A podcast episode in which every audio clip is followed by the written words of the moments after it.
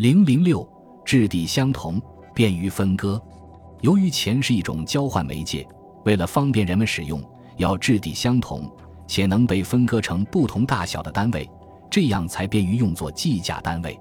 毫无疑问，上文举的香烟和方便面就具备这个特性：需求面广，质地相同，可以分割，便于计量。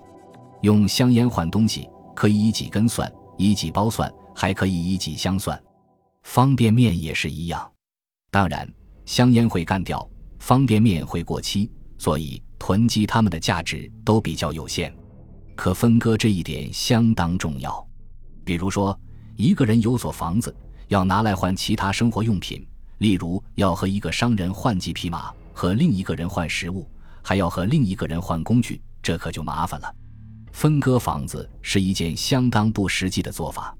二零一一年美国国会听证会上，众议员罗恩·保罗举的钻石的例子也是一样，不仅分割起来非常困难，普通人完全做不到，而且质地不均匀，其价值的决定与重量、成色并不成正比。无法单凭重量的不同来衡量，比如，同样成色的两个一克拉钻石的价钱加起来不会等于一个两克拉钻石的价钱，而两块同样纯度的一斤重金砖的价钱加起来就等于一块两斤重金砖的价钱。